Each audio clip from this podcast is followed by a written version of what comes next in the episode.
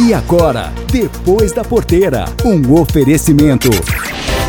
Sistema de exaustão Cicloar. Geoplan, soluções em agronegócio. E Federa, nutrição animal. Bom dia, pessoal. Vamos começar mais um Depois da Porteira.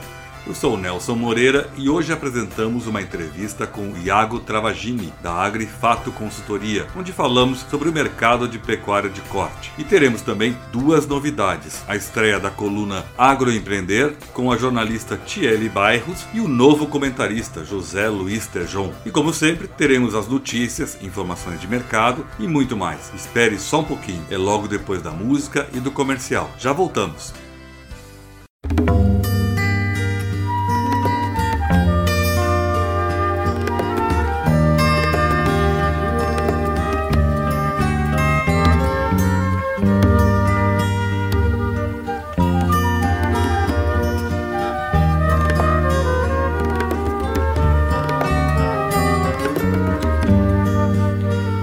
Geada vestiu de noiva os galhos da pitangueira. Ainda caso com rosa,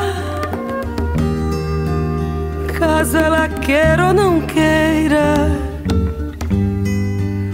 pra domar o meu destino.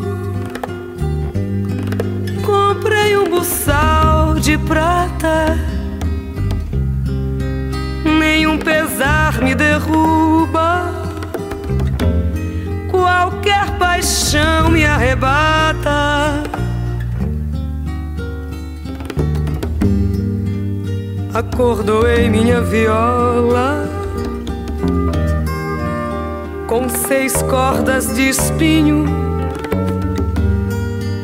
Meu canto tem cor de sangue teu beijo gosto de vinho. Fui aprender minha milonga na água clara da fonte. O canto do quero, quero, mais que um aviso é uma ponte.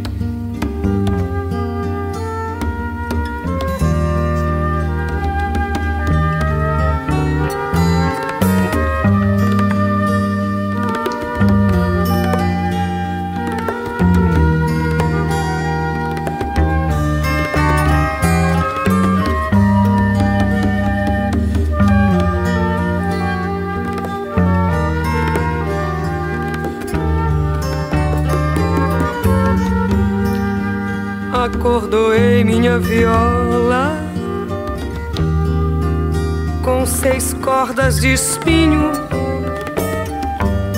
Meu canto tem cor de sangue, teu beijo gosto de vinho.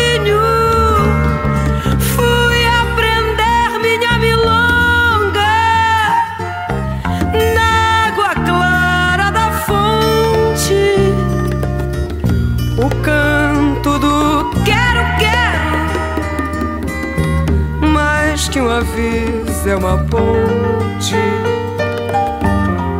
O canto do quero, quero, mais que um aviso é uma ponte.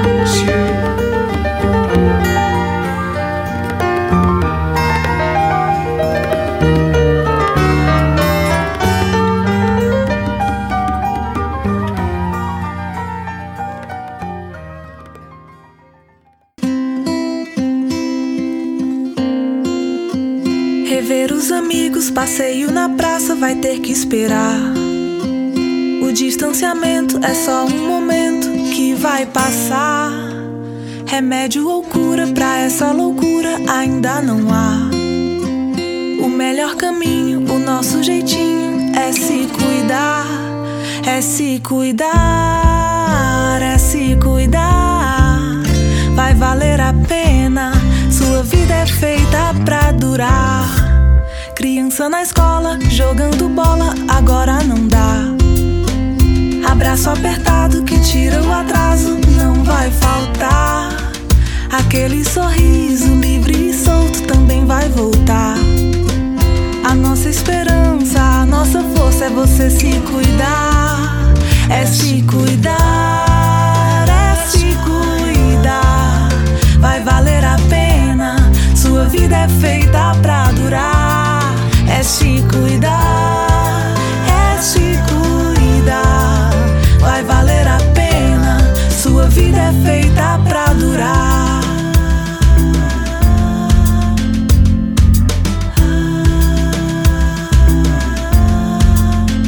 Rever os amigos, passeio na praça vai ter que esperar. O distanciamento é só um momento que vai passar. Remédio ou cura pra essa loucura ainda não há. O melhor caminho, o nosso jeitinho é se cuidar, é se cuidar, é se cuidar. Vai valer a pena, sua vida é feita pra durar. Criança na escola, jogando bola, agora não dá. Abraço apertado que tira o atraso, não vai faltar. Aquele sorriso livre e solto também vai voltar. A nossa esperança, a nossa força é você se cuidar. É se cuidar, é se cuidar. Vai valer a pena, sua vida é feita pra durar. É se cuidar,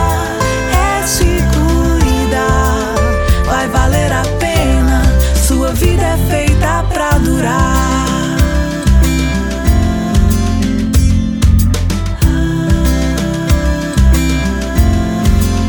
Vai valer a pena, sua vida é feita pra durar. Olá pessoal, tudo bem?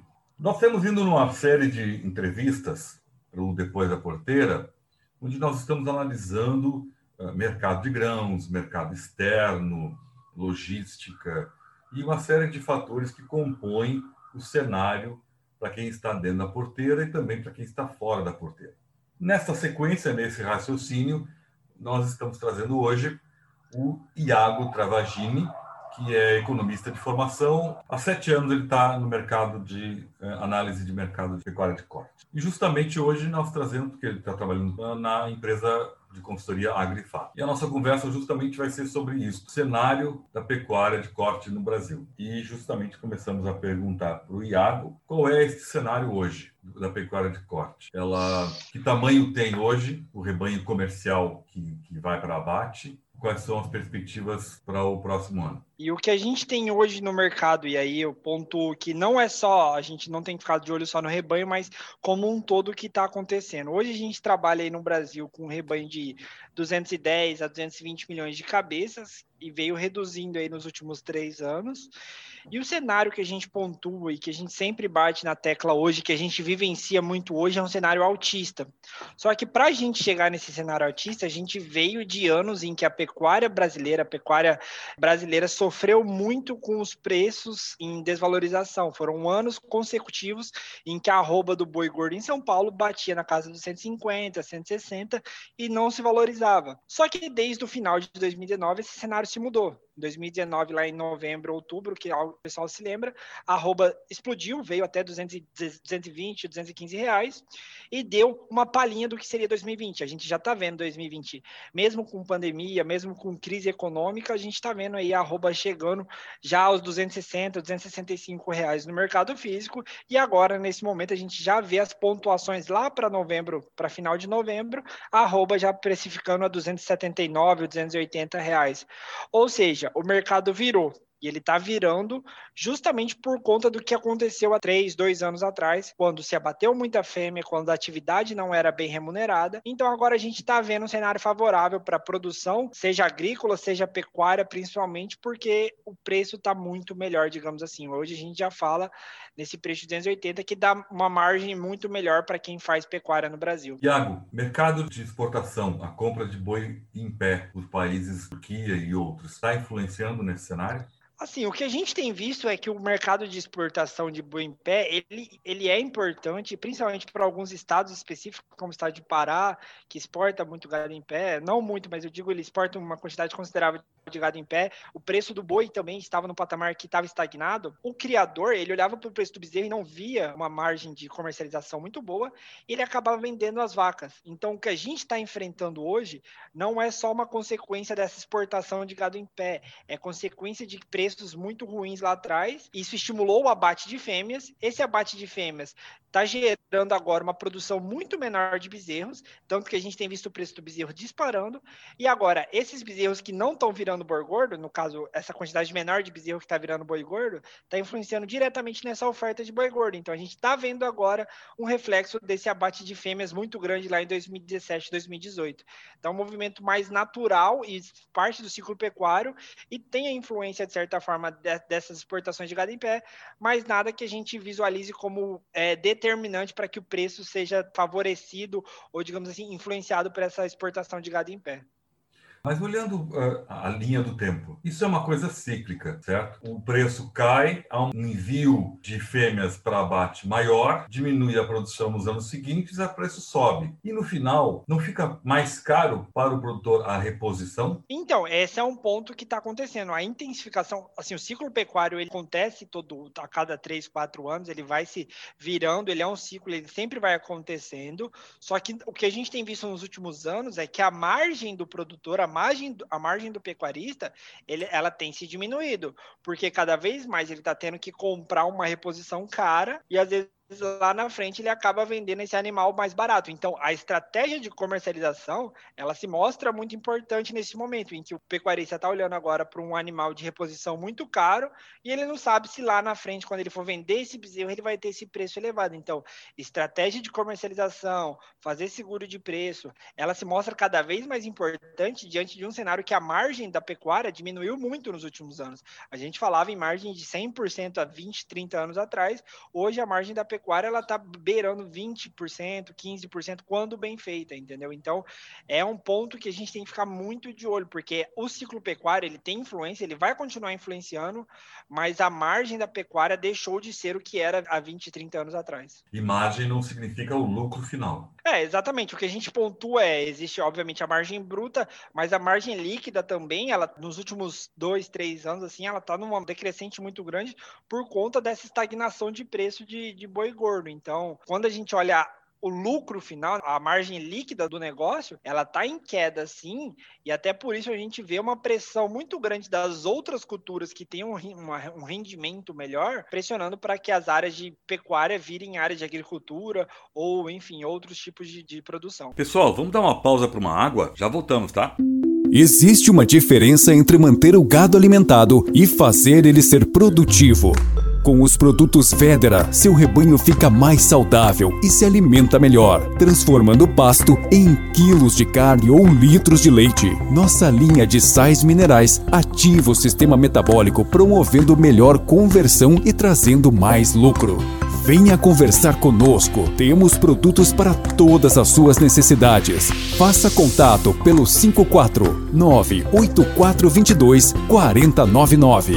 Vedera a solução certa para o seu rebanho. Bom, agora vamos continuar com a nossa entrevista. Bom, já que tu tocasse nesse ponto, a gente tem que falar a questão da soja crescendo cada vez mais na produção brasileira. Tem uma vivência muito forte no Rio Grande do Sul, onde áreas que eram de pecuária estão virando áreas de soja. O, a região sul do Rio Grande do Sul, ela tem um binômio, teve por século, literalmente século, um binômio arroz pecuária. Por questão de 10 anos para cá, ela virou arroz soja pecuária. E a pecuária entrando num ciclo curto, ou seja, quando termina de colher a soja, entra o gado e o gado tem que sair no máximo final de setembro. Às vezes não completo, a totalidade da engorda que deveria, mas ele tem que sair para começar o preparo do plantio, tanto de arroz quanto de soja. Sim. Esse é um fenômeno que, pelo, pelo que eu imagino, acontece no Brasil todo. Como é isso? Como, como fica para o produtor de gado de corte, essa pressão da soja, que tem preços astronômicos, frente a essa manutenção da produção de carne. o que a gente tem visto, Nelson, é um, de certa forma uma migração. Ela acontece não só no Rio Grande do Sul, mas aqui no Mato Grosso também a gente tem visto uma migração de produção pecuária de baixa intensividade para uma produção de pecuária de ou alta intensividade ou até mesmo uma migração agrícola, migração para a área de soja, para a área de, de produção de, de arroz, de milho, que acontece justamente porque os preços e a rentabilidade da soja nos últimos anos mostrou um padrão mais, digamos assim, mais calmo, em que você via o preço e você tinha uma previsibilidade de receita e de margem muito mais calmo do que acontece no, no caso do boi gordo. A, a, atividade da pecuária, ela é uma atividade plurianual, então é uma atividade que ela vai te gerar receitas, não necessariamente no mesmo ano em que você planta o capim. Então, é uma atividade que exige um, um aporte de capital maior, mas ela pode te gerar, digamos assim, um ganho proporcional muito maior. Se você pega a pecuária de alta intensividade com questão de comercialização, com gestão de custo, e aí a gente tem visto agora com essa roupa de 280 reais,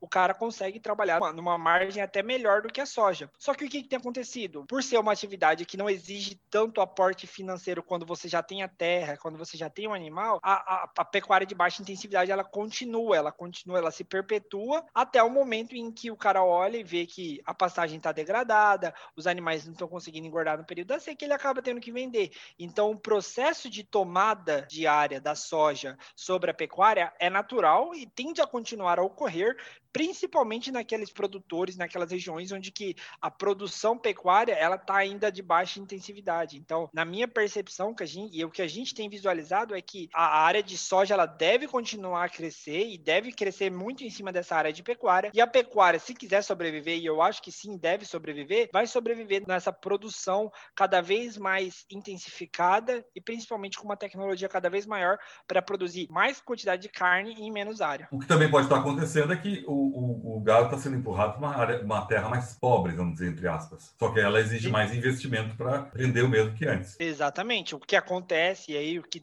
pode, a gente pode até visualizar isso. O gado ele vai começando a ser mais viado para regiões onde ainda a dificuldade em se estabelecer uma agricultura é maior, certo? Então ele, o gado vai sendo enviado mais para o norte do país, mais para Rondônia, Pará, onde a região ainda é de abertura. Então é uma, uma tendência. Só que ao mesmo tempo que a gente visualiza isso, a gente visualiza uma pressão ambiental crescendo muito. Então existe uma pressão, principalmente dos países compradores e europeus, aí a gente diz, sobre essa pecuária em que o pessoal quer rastrear, quer botar aí não só no boi gordo, mas também no bezerro, um controle de da onde veio esse animal, então uma pressão dos dois lados. Ao mesmo tempo que a soja cresce por ter uma rentabilidade que se mostra mais padronizada, a gente olha da pressão ambiental e vê um, uma pressão não só dos países lá de fora, mas também dos frigoríficos cada vez maior. Entendi. Então, assim, o cenário hoje é de preços altos por conta de uma menor oferta, mas também uma pressão para intensificação. Como é que está hoje para a questão de insumo, implantação de pastagem, a questão de adubação, ela está cara para se, manter no, no gasto de produção pecuária de corte?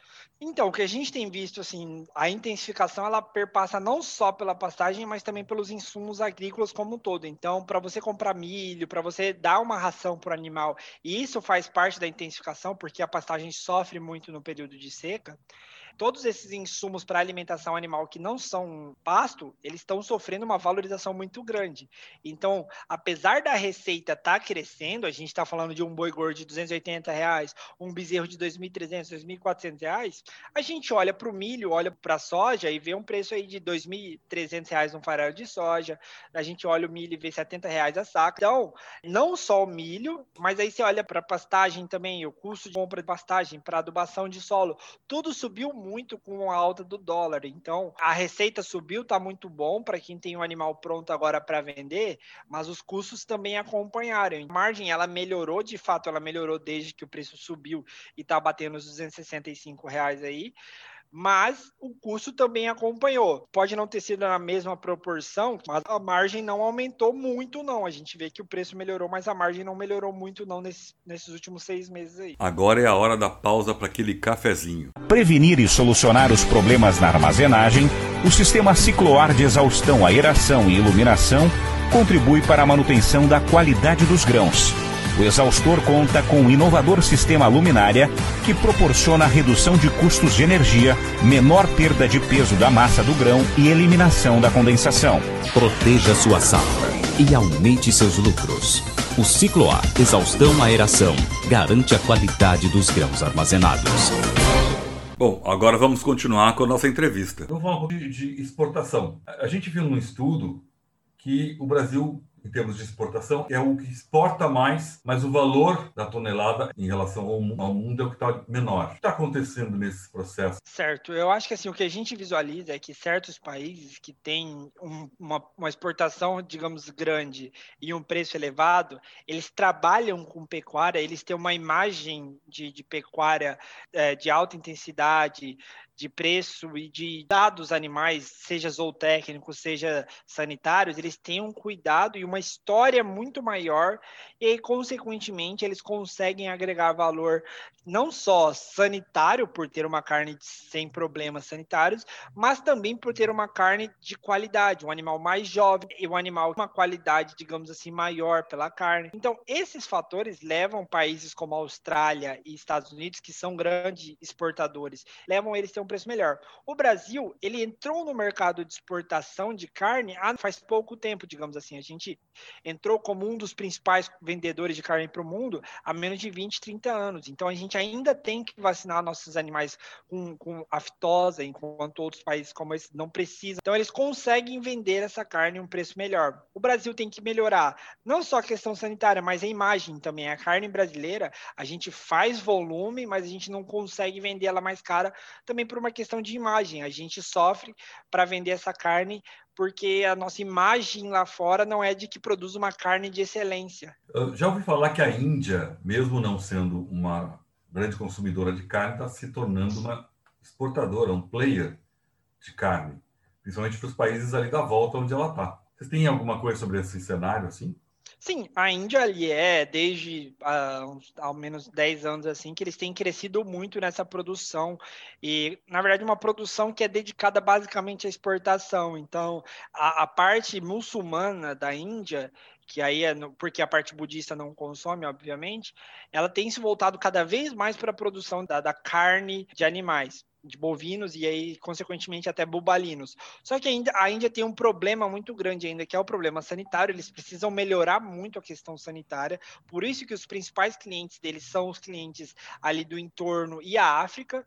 Então, são países que pagam bem mais barato. O Brasil estaria um degrau acima da Índia, mas tem que ficar acompanhar de perto, porque é um país que pode sim tomar um espaço grande do Brasil nesse quesito exportação, até porque tem um rebanho, em teoria, grande. Mas o que de fato a gente tem visto é, é que assim a China ela tende a crescer justamente porque é um país que está, digamos assim, nessa necessidade de atender outros países que ainda não são foco do Brasil ou que não pagam tão bem, que é o caso do país da África e ali do entorno do, do Sudeste Asiático. Voltando para o Brasil, como está a questão, nós estamos falando muito de rentabilidade, nós estamos falando muito desse processo dentro da porteira, e qual é a perspectiva para anos, anos próximos, assim, em relação à, à, produção, quantidade de produção e mesmo de ganhos para o produtor? Então, o que a gente tem visto, Nelson, é que essa crescente, esses preços muito positivos, essa valorização muito forte de preços da, da pecuária, não só boi, mas também agrícola, preço da soja, do milho,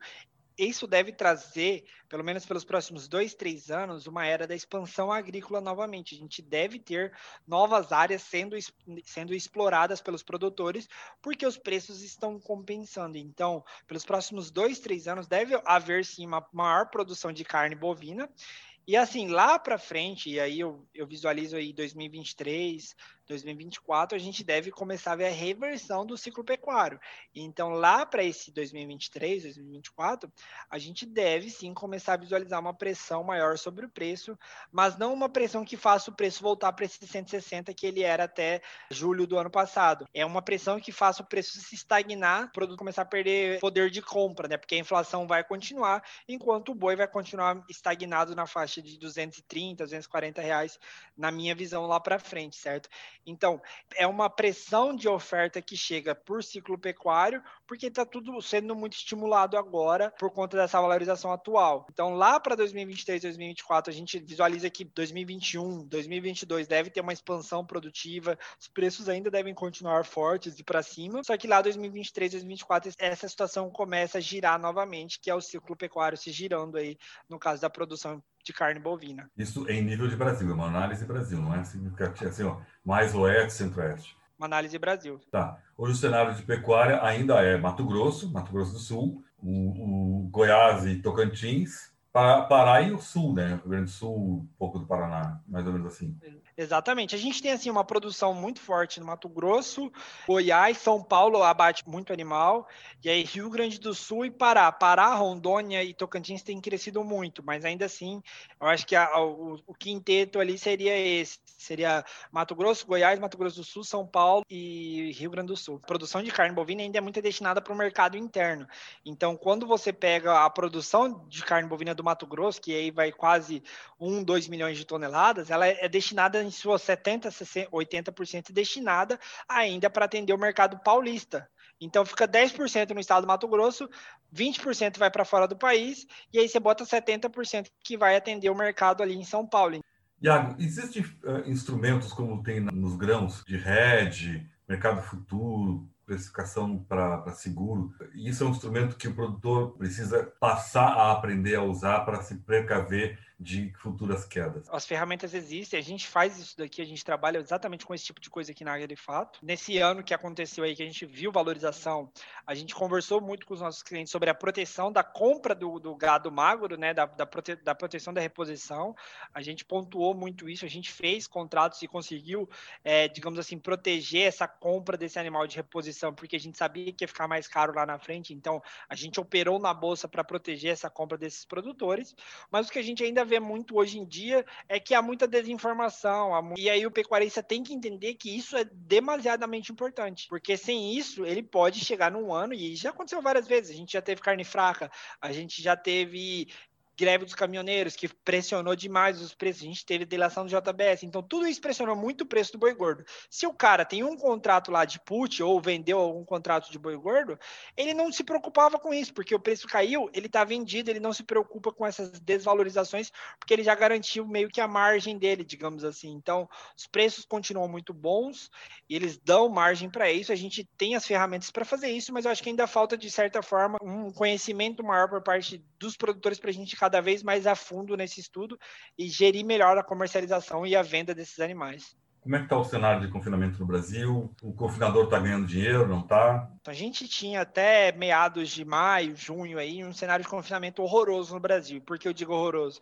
Porque ao mesmo tempo que o produtor viu o preço lá, estava 200 reais o preço de um boi gordo para venda na, na bolsa, ao mesmo tempo que ele via um preço de boi gordo muito ruim, que 200 reais, que não quase não cobria custo, ele olhava para o milho e para a soja e via que estava subindo cada vez mais. Então, os insumos de, de, de confinamento estavam em alta e ele olhava lá para o milho e, e, e, e olhava para o boi gordo e via que o preço não estava reagindo. Então, o cenário lá atrás ele era muito negativo. Isso prejudicou muito para quem precisava fazer esse confinamento em, em, em junho, é, maio, para entregar em agosto, setembro. Só que mudou, né? Julho, o preço começou a subir bem, o produtor começou a ficar mais é, otimista, comprou milho, comprou farela e teve uma melhora nesse cenário de confinamento aí nesses últimos dois, três meses aí, justamente por conta do boi gordo. A gente, deve, a gente estima aí que o número vai cair um pouquinho esse ano, a gente fala em torno de 4 milhões, 5 milhões de animais confinados, caindo um pouquinho, 5 a 10% de queda em relação a 2019, mas o confinamento é uma atividade que ela tende a ser cada vez mais utilizada justamente por conta dessa necessidade de acelerar o processo de produção de carne no Brasil. Então, o confinamento para o ano que vem a gente já visualiza que ele entra em um ano mais confortável, digamos assim.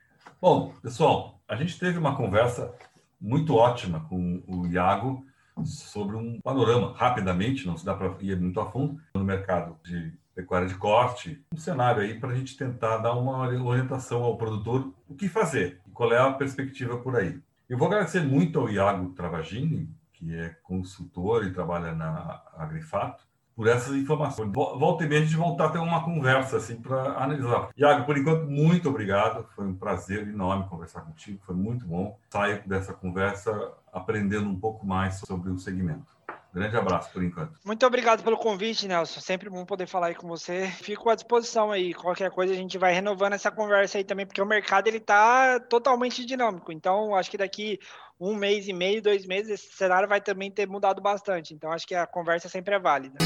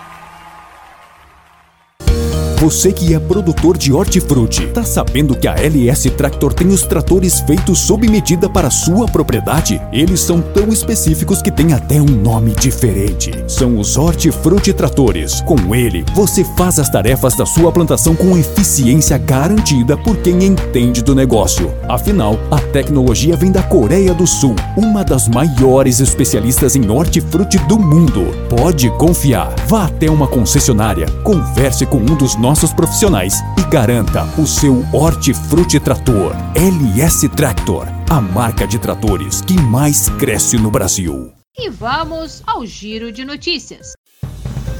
Uma nova raça no Brasil mais resistente ao clima tropical e também às doenças foi oficialmente registrada pelo Ministério da Agricultura, Pecuária e Abastecimento. É a raça Bravon, a mistura entre o Devon e o Zebu de corte. A nova raça sintética reúne vantagens de produção como rusticidade, habilidade materna e qualidade de carcaça da raça Devon, com a aptidão, longevidade e resistência a parasitas características da raça zebuína. São 5 oitavos de Devon na composição da raça e 3 oitavos de sangue zebuíno.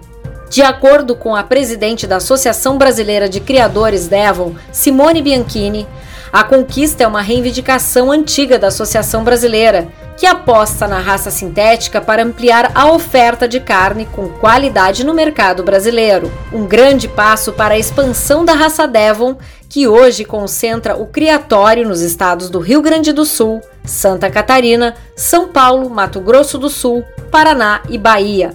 Como o Bravon não era uma raça reconhecida, os criadores faziam o cruzamento, mas registravam como Devon CCG, cruzamento sob controle de genealogia, uma categoria criada para definir a cruza conforme a zootecnista e superintendente de registros da Associação Nacional de Criadores Herdbook Colares. Segundo Silvia Freitas, existem registrados no país 498 machos e 2.036 fêmeas Devon CCG. Agora, Bravo, o registro dos novos nascimentos continuarão sobre a responsabilidade da ANC. Os criadores devem enviar os comunicados de cobertura e nascimento dos animais Bravo. O processo de registro é igual ao que se faz com a raça Devon. Basta o criador se cadastrar na ANC. Alessandra Bergman, da assessoria da raça Devon, para o Depois da Porteira.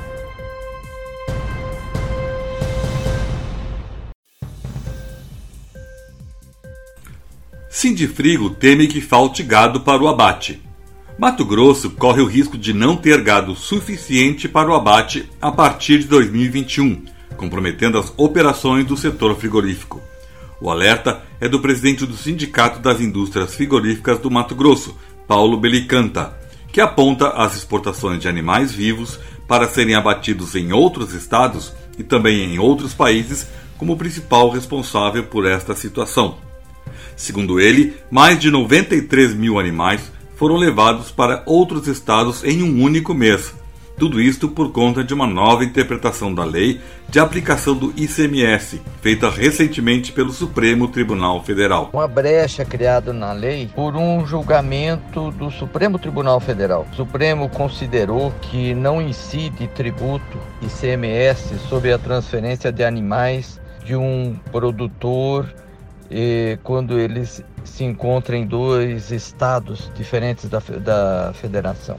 Então, o produtor que tem uma inscrição estadual em um determinado estado e, e em outro faz a transferência sem nenhuma incidência de tributo estadual. Isso abriu caminho para que se criassem empresas usando este benefício e fazendo a comercialização. Não trata-se da transferência de alguns animais, de animais específicos. Trata-se da transferência de milhares de animais, mil, cinco mil, dez mil animais, são comprados em uma determinada inscrição e transferido a outra, é, se acobertando desta, deste julgamento e não sendo produtor para produtor, sendo produtor para comercialização de gado.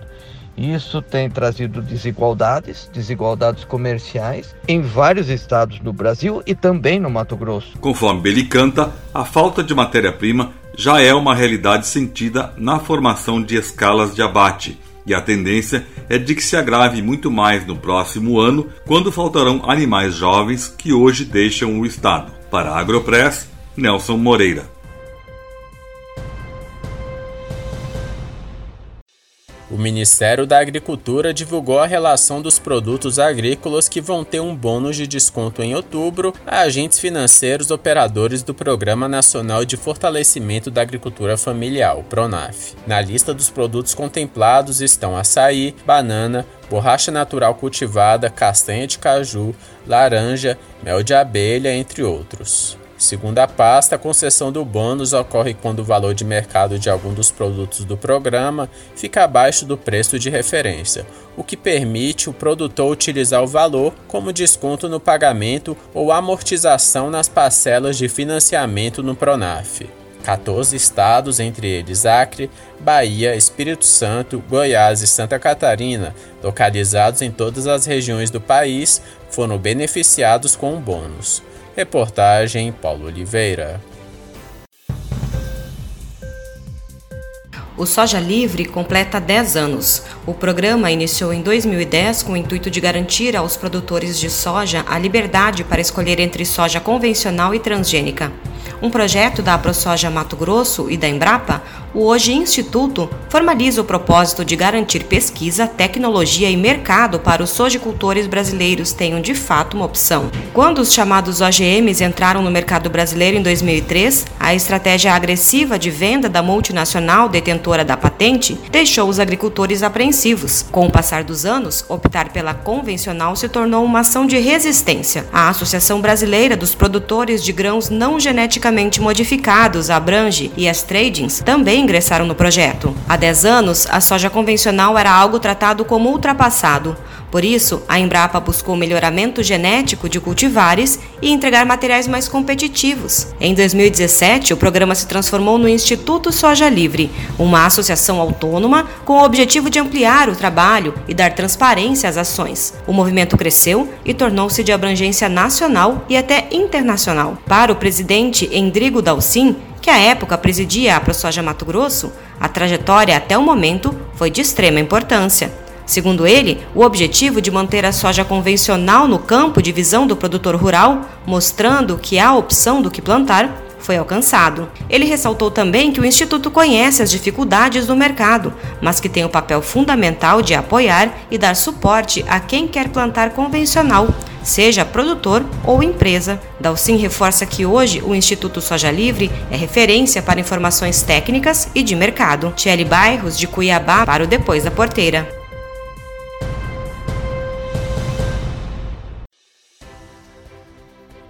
Ministério da Agricultura, Pecuária e Abastecimento, o MAPA, por meio do Comitê Gestor Interministerial dos Seguros, alterou os itens do Plano Trienal do Seguro Rural 2019-2021 e determinou a elevação do percentual de subvenção para 40% ao prêmio do seguro rural para todos os produtos que oferecem cobertura à cafeicultura. A decisão está na Resolução 79, publicada no Diário Oficial do último dia 28 de setembro. Anteriormente, o percentual de subvenção para a cultura era de 20% para os produtos de riscos nomeados e 30% para os produtos multirisco. O pedido havia sido encaminhado para, pela Confederação da Agricultura e Pecuária do Brasil, a CNA, na reunião com o monitor de seguros em setembro. A resolução entra em vigor no próximo dia 1 de janeiro de 2021. Valéria Vilela para o Depois da Porteira. Soja, milho, boi gordo, preço do leite. Vem aí as informações do mercado agropecuário.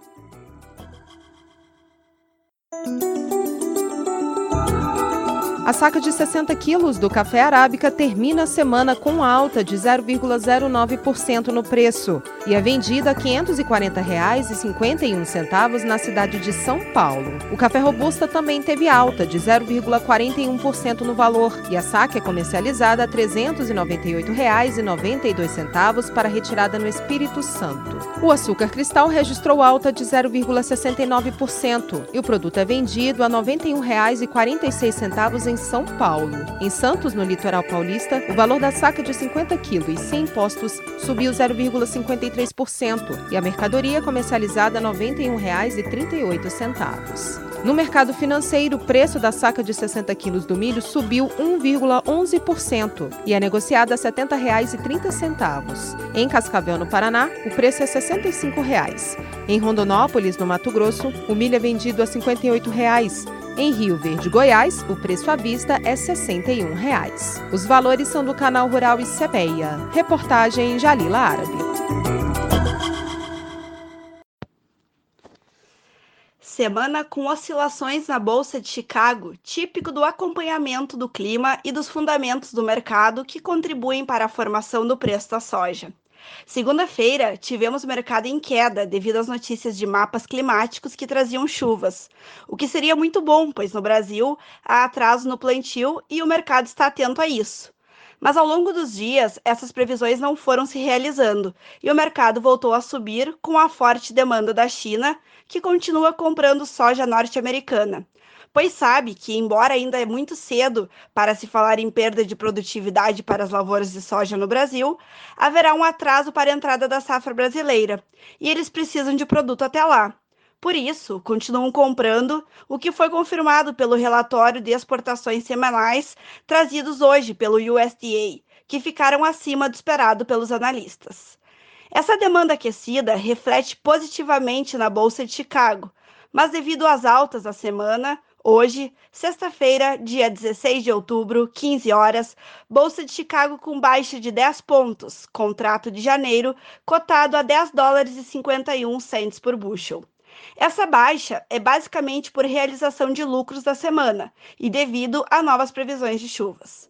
Dólar sendo cotado a 5,64 com alta de 0,28%, apresentando volatilidade, mas com cautela no exterior em meio à proximidade das eleições dos Estados Unidos e à espera pela aprovação de um pacote de estímulos fiscais no país antes das eleições. Nessa próxima semana, continuar acompanhando a situação da pandemia, os relatórios de clima, as notícias de demanda nos Estados Unidos e o clima no Brasil. Quem quiser receber os nossos informativos de forma gratuita sobre o mercado da soja e desejar fazer ótimos negócios com os melhores preços, me mande uma mensagem para o número 054 99922 2121. Será um prazer te manter bem informado. Aqui, Franciele Link, da corretora Moeda da Terra, especialmente para o programa Depois da Porteira. Um abraço a todos. Aves e suínos, 3, 2, 1. A nossa conversa de hoje segue falando da saga da alta de preços no mercado de suínos. É que outubro avança e os preços seguem em alta. A oferta ainda restrita de animais em peso ideal para o abate, junto com o aumento da demanda de frigoríficos, é o que está fazendo os valores do suíno vivo nestas primeiras semanas de outubro dispararem. Os pesquisadores do CEPEA ressaltam que este mês já vem sendo marcado pelo quinto período a registrar esse movimento consecutivo de alta de valores para animais, com recorte nas principais regiões produtoras. No mercado de carne, o CEP aponta aí a dificuldade de repassar as altas do animal vivo, ou seja, o preço do suíno vivo para carcaças e cortes, uma vez que esses preços altos começam aí a criar resistência por parte dos consumidores, ou seja, preço alto no supermercado, é claro que o consumidor vai procurar uma proteína mais barata e isso diminui a liquidez de mercado da carne suína. E para entender um pouquinho mais sobre esse mercado de carne suína, eu conversei ontem com Wagner Yanazagawa. Ele é analista de proteínas animais do Rabobank. Eu perguntei para ele sobre os cenários futuros para a carne suína brasileira e toda a demanda da China, até porque tem muito investimento sendo feito no Brasil neste momento. Construção de mais abatedouros, ampliação na produção, mais importação de fêmeas suínas para reprodução, aumento de plantel. Ele fez dois alertas. Yanazagawa é um grande especialista em proteínas animais, e esses alertas valem para todo o mercado. O primeiro foi em relação à confirmação do foco de PSA, de peste suína africana, na Alemanha, que põe em risco aí as exportações do maior produtor de carne suína da União Europeia, também um grande consumidor, o que pode ser aí uma oportunidade de aumento da exportação brasileira para a Europa. Os países europeus, para ter uma ideia, chegam a consumir mais de 60 quilos de carne suína ano por habitante. Aqui no Brasil, esse consumo ainda está em torno dos 17, 18 quilos e não passa muito disso. Ou seja, tem muito mercado interno ainda para explorar. Mas numa época de câmbio tão valorizado, exportação é muito sedutora, não tem dúvida nenhuma. O segundo alerta do Wagner, do Rabobank, é que as importações de carne suína da China eh, não terão novamente as mesmas demandas de 2020. O Rabobank, que é uma cooperativa de crédito holandesa com atuação em mais de 150 países, especializados em agronegócio, projeta uma queda nas importações de carne suína da China de um milhão de toneladas em 2021. Wagner citou ainda que as exportações atingiram níveis recordes, mas o mercado doméstico está sob pressão, falando de Brasil. E ele citou ainda a quarentena e o impacto no padrão de consumo, a dona de casa preferindo cortes de maior vida útil, congelados, como um dos fatores dessa pressão do mercado interno. A boa notícia, que a gente pode sempre esperar, é que tem um final de ano chegando aí e que é sempre bom para os cortes suínos.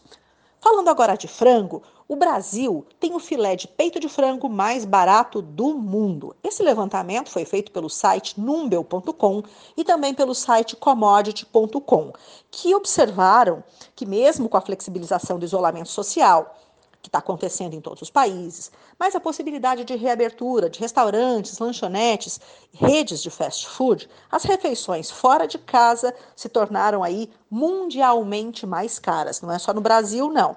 E não é apenas por conta dos entraves aí na produção ou abastecimento, mas também pelas restrições de funcionamento. Tem restaurante funcionando com horário reduzido, tem essa restrição do número de mesas para evitar aglomeração. Tudo isso tem impactado, obviamente, no preço do prato final. Aqui no Brasil, o destaque dessa pesquisa mostrou que o filé de peito de frango servido nos restaurantes brasileiros uh, é o mais barato do mundo.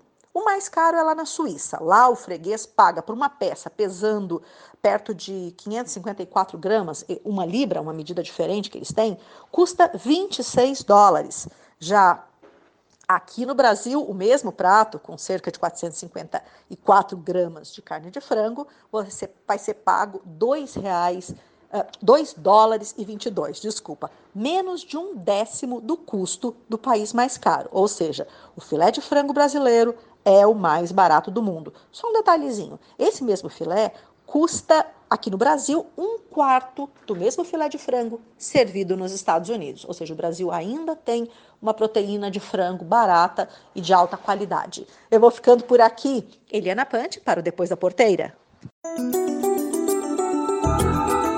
A cotação da arroba do boi gordo termina a semana com queda de 0,72% no preço e o produto é negociado a R$ 261,45 em São Paulo. Em Goiânia, o produto é vendido à vista a R$ 244,50. Já em Barretos e Araçatuba, em São Paulo, a arroba é comercializada a 259 reais. O preço do quilo do frango congelado sofreu variação positiva de 1,30% e o produto é vendido a R$ 6,17. Já o preço do frango resfriado não teve variação e a mercadoria é comercializada a R$ 6,15. No mercado financeiro, o preço da carcaça suína especial subiu 2,06% e o produto é negociado a R$ 12,39 centavos. Em Minas Gerais, o suíno vivo é vendido a R$ 8,55. No Paraná, o produto é comercializado à vista a R$ 8,07. Os valores são do Canal Rural e Cepeia.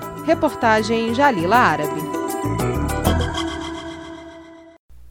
Depois do intervalo, a estreia da coluna Agroempreender, com Thierry Bairros. Produtor Você sabe a importância de uma gestão eficiente na sua propriedade, não sabe? A Geoplan é uma empresa especializada em planejamento, auxiliando você a melhorar a performance da sua lavoura ou da sua pecuária. Possui também expertise na implantação de projetos de integração lavoura-pecuária e no controle de pragas em lavouras com o uso de drones. Contate-nos e vamos aumentar a sua rentabilidade. Geoplan Gestão para aumentar os lucros. Fone 053 3257 2925 ou 053 99973 7724.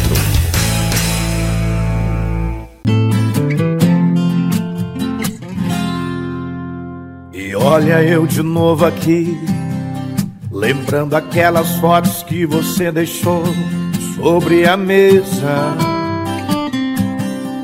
Cada segundo que se passa parece mais difícil pra que eu te esqueça. E olha ele, brigando aqui com o coração, lutando pra não te lembrar. Minha saudade tá afogando na mesa do bar. Chamar foi meu pecado, e agora eu tô pagando preço caro. Eu vivo aí nos botecos jogado de lado, a culpa é sua. Jamais foi meu pecado, agora eu tô pagando um preço caro. Me enganei completamente, só pensando na gente, eu estava errado. É isso aí, quando a gente ama, a gente paga um preço caro.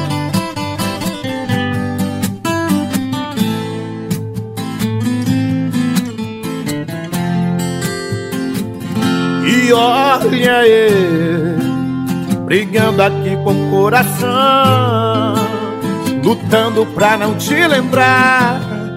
Minha saudade tá afogando na mesa do bar. Jamais foi meu pecado, agora eu tô pagando o preço caro.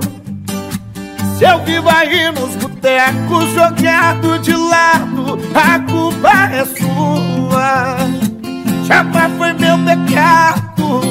E agora eu tô pagando um preço caro.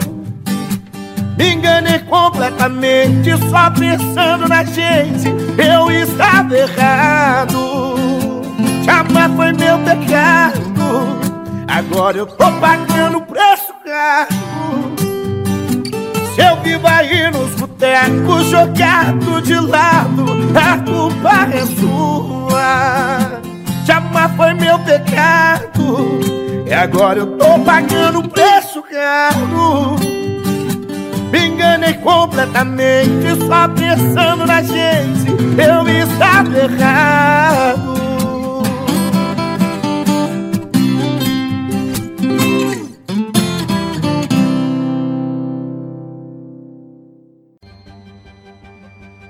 E agora a coluna Agroempreender com Tiele Bairros.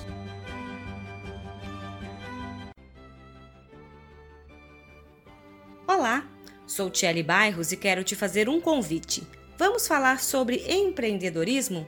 Como empreender no meio rural? Quais as ferramentas necessárias para o sucesso?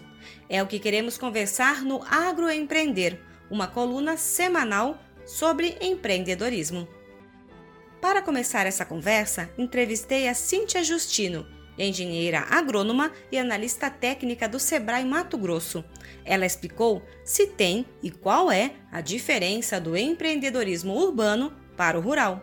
É a capacidade ou a percepção que uma pessoa tem para identificar oportunidades dentro de um ambiente de negócio.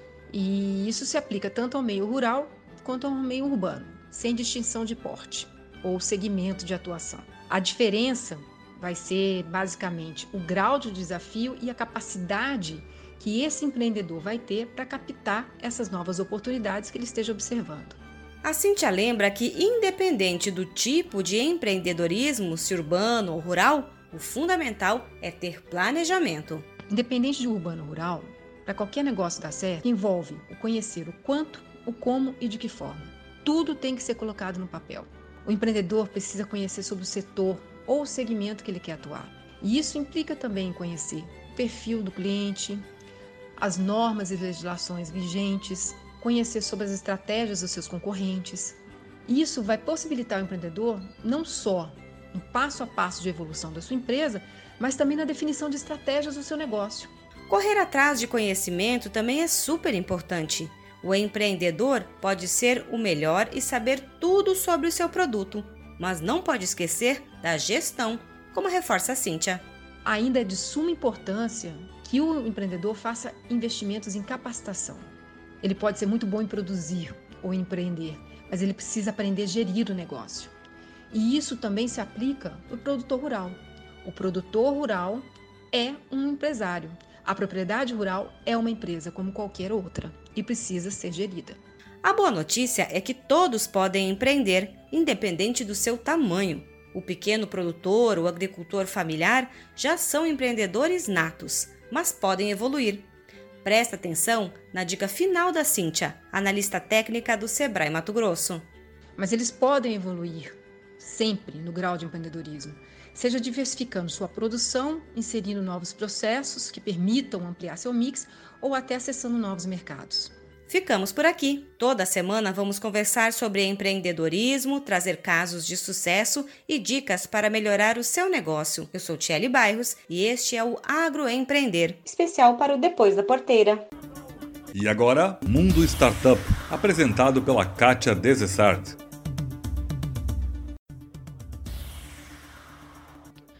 Num formato de parceria inédito, IBM, Universidade de São Paulo e FAESP abriram as portas no dia 13 de setembro do mais moderno centro de inteligência artificial do Brasil. A estrutura é dedicada ao desenvolvimento de estudos e à pesquisa de ponta em inteligência artificial sobre temas de grande impacto social e econômico. A sede ficará no Centro de Pesquisas e Inovação, Inova PUC, localizado no campus da USP em São Paulo, berço de startups e agtechs. O novo centro terá seu foco inicial em cinco grandes desafios relacionados à saúde, meio ambiente, cadeia de produção de alimentos, futuro do trabalho e no desenvolvimento de tecnologias de processamento de linguagem natural em português. Contará também com uma segunda unidade, para capacitar estudantes e profissionais, disseminando o conhecimento e transferindo os benefícios da tecnologia para a sociedade, que ficará instalado no Instituto de Ciências Matemáticas e da Computação, no centro da USP, em São Carlos. À medida que tecnologias como inteligência artificial e nuvem híbrida habilitam a transformação das empresas e da sociedade, a clara oportunidade de expandir seus estudos e aplicação em segmentos relevantes para o país, explica Tony Martin, gerente geral da IBM Brasil. Segundo ele, o centro cria um ecossistema que engloba os setores produtivo, acadêmico e de inovação para que o valor real da inteligência artificial aumente a experiência e habilidades dos talentos humanos, colocando a tecnologia a serviço de governos, cidadãos e negócios em diversos setores da economia. E um dos grandes projetos será o agro, com o projeto Agribio, modelos de causa e efeito para processos de tomada de decisão para o setor da agricultura. Os ciclos produtivos do agronegócio, sustentabilidade ambiental, mudanças climáticas e segurança alimentar são demandas atuais que desafiam as autoridades mundiais. Essa linha de estudo irá focar em modelos de causa e efeito para a cadeia de produção da agricultura, em especial a pequenos produtores. O objetivo será utilizar modelos de correlação avançados para a tomada de decisão baseada na causa e efeito, abordando muitas fontes de preocupação dos produtores, como, por exemplo, desperdício de água e alimento. Kátia Desessar e esse é o Mundo Startup, especial para o programa Depois da Porteira. Até a próxima semana. A música que ouvimos antes foi Te Amar Foi um Pecado, de Luiz Henrique, na versão acústica. E a seguir teremos a estreia oficial de José Luiz Tejon como comentarista do programa. Tejon, como é conhecido, é jornalista e professor de marketing da ESPM São Paulo e um especialista em agronegócio. É uma honra tê-lo depois da porteira a partir de agora. E se o programa já tinha um grupo de colaboradores de primeira linha, acrescentamos mais um para formar o time. E agora, a informação de cocheira que só os nossos colunistas viram. Olá, amigos do Depois da Porteira. Foi uma semana de muita turbulência para o dólar. O mercado parecia mais calmo, mas nos últimos dias a moeda americana se valorizou bastante em relação ao real e fechou no patamar acima de 5,60. O principal fator que influenciou o mercado durante a semana foi a preocupação com a nova onda de coronavírus na Europa. Alguns países voltaram a impor restrições e a preocupação dos investidores é de que isso volte a afetar a economia global. Além disso, está cada vez mais difícil um acordo nos Estados Unidos para que seja aprovado um pacote de estímulo à economia norte-americana, e isso acaba preocupando o mundo inteiro. O certo é que teremos muito sobe e desce tanto na bolsa quanto no dólar nas próximas semanas. No Brasil, a preocupação continua sendo a saúde das contas públicas e a capacidade do governo de financiar um programa de assistência social sem desrespeitar o teto de gastos. Por isso, você, produtor rural, saiba que tão cedo o dólar não deve cair muito. Pelo contrário, o relatório Focus da última semana aumentou a previsão para o dólar. Agora está prevendo 5,30 no fim do ano. E veja que estamos ainda no patamar de 5,60. No acumulado de 2020, a moeda norte-americana já tem um salto de cerca de 40% em relação ao real. E como de costume, eu costumo trazer aqui também algumas informações sobre o ritmo da recuperação da nossa economia nesse momento aí, né, de pandemia do coronavírus. Um dos dados importantes que saiu na semana foi do setor de serviços no Brasil, né, que representa 60% do PIB. Bom, o IBGE divulgou que houve um crescimento de 2,9% no mês de agosto, né, sobre o mês de julho. Foi o terceiro mês aí de alta, né, foi o que informou o IBGE, e um desempenho recorde para o mês de agosto, mas ainda insuficiente para recuperar as perdas acumuladas de fevereiro a maio por causa eh, da pandemia. E uh, esse dado ele vem um pouco melhor do que as expectativas dos analistas, as agências internacionais estavam esperando uma alta de 2,3%, acabou vindo em 2,9%. Então foi uma boa notícia. Porém, né? Nos últimos 12 meses, o setor de serviços ainda acumula uma queda de 5%, acima de 5%. É um setor que emprega muito e é um setor que depende da presença física dos clientes, hotéis, restaurantes, salões de beleza. Por isso, esse realmente deve ser aquele que vai demorar mais para se recuperar. Tenho aqui uma declaração do Rodrigo Lobo, que é do IBGE, gerente da pesquisa lá. Ele falou: ainda não devemos ver em 2020 uma recuperação das perdas provocadas pela pandemia, foi o que ele disse. Tá certo? Era isso, meus amigos. De São Paulo, Alessandra Mello, para o Depois da Porteira.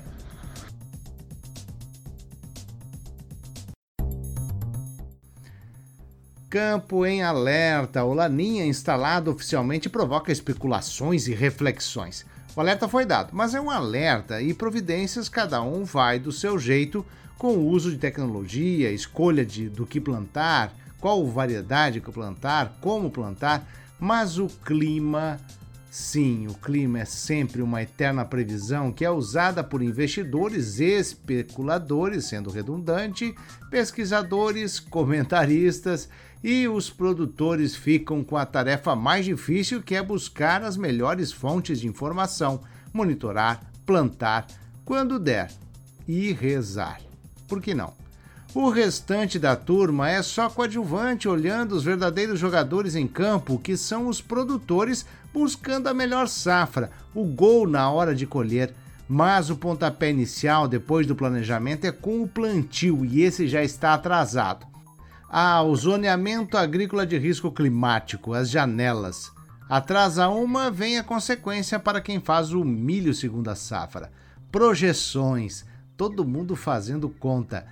A Agência de Clima norte-americana decretou no mês de outubro a instalação de fato do fenômeno Laninha e deve ficar acampado até o final do verão. Bichinho que incomoda é o resfriamento da temperatura do Oceano Pacífico. É nessas horas que a gente entende a complexidade do planeta, tudo interligado. Ele resfria as águas do Pacífico e o produtor do Rio Grande do Sul fica sem chuva.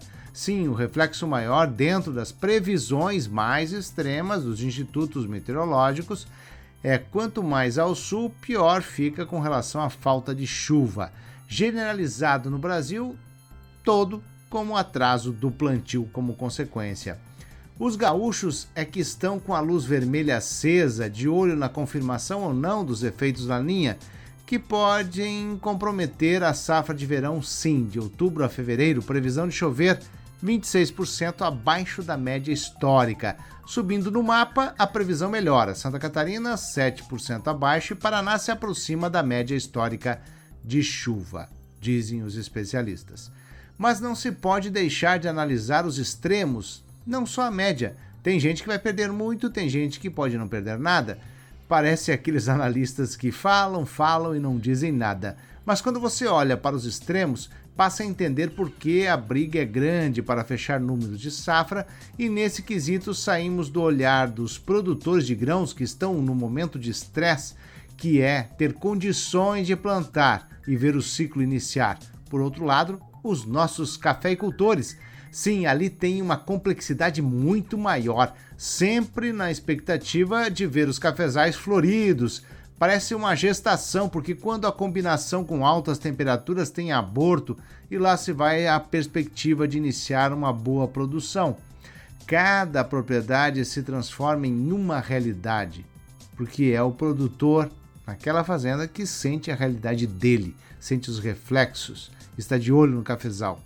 Faltou chuva entre março e setembro e teve onda de calor em regiões produtoras, como no sul de Minas produtores já esperam redução na safra do ano que vem, pela bienalidade, com safra menor para o ano que vem. Tem cafezal que secou, lavouras novas e mais antigas sentiram os efeitos. Primeira florada de agosto passou batida, setembro frustrou. Não veio na época certa, chuvas irregulares, mas aí fica aquela expectativa para avaliar mesmo as consequências no final de novembro. Mas aí o mercado já fez toda a bagunça, né? Precificando ou não precificando. Lavouras de todos os tamanhos e diferentes realidades. Uma loucura analisar ou especular com o café, mas é o que mais fazem. Quem se estressa é o cafeicultor. Quem sente é o cafeicultor. Pra gente resta torcer por uma boa safra, bons preços e tomar aquele cafezinho diariamente para contribuir com o consumo. De Brasília, Marcelo Lara. Maria do Céu e Teresa Cristina se encontram em Portugal para unir o agro lusófono. As ministras da Agricultura de Portugal e Brasil se reuniram em Portugal para tratar de diversos temas e perguntei a colegas portugueses como foram as repercussões desse encontro. A repercussão foi excelente, me disseram. Todos muito animados com a suspensão do embargo aos produtos lácteos dos Açores ficou um sentimento de apoio e diálogo franco estabelecido com a ministra. Da mesma forma, Portugal será um forte defensor do Mercosul junto à União Europeia. Foi uma verdadeira aproximação entre Portugal e Brasil, onde dificuldades também foram tratadas, como rótulos nos alimentos, mão de obra qualificada no setor de carnes e grandes oportunidades e sinergias entre os dois países. A lusofonia é de uma potencialidade gigantesca incluem países e regiões de língua portuguesa. Regiões como Goa na Índia, Macau na China e países como Angola, Cabo Verde, Guiné-Bissau, Guiné Equatorial, Moçambique, Timor-Leste. Uma expressão portuguesa me foi enviada pelos colegas lusitanos. Disseram: foi um encontro de mulheres de armas, entre aspas. Eu perguntei o que é isso. É uma expressão portuguesa popular onde mulher e armas significa vigorosa, robusta, corajosas. Que Teresa e Maria nos harmonizem e nos reúnam nesta santa e boa agro-lusofonia. O agronegócio brasileiro, português, tem muito a ganhar de complementariedade, estratégias, incluindo as nações africanas e regiões asiáticas. José Luiz Tejon,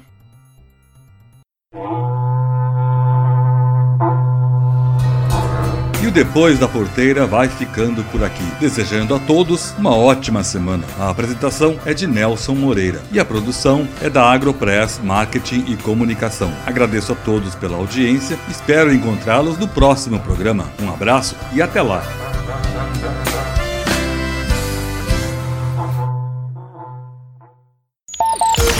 Este foi o Depois da Porteira, o agronegócio em destaque. Um oferecimento.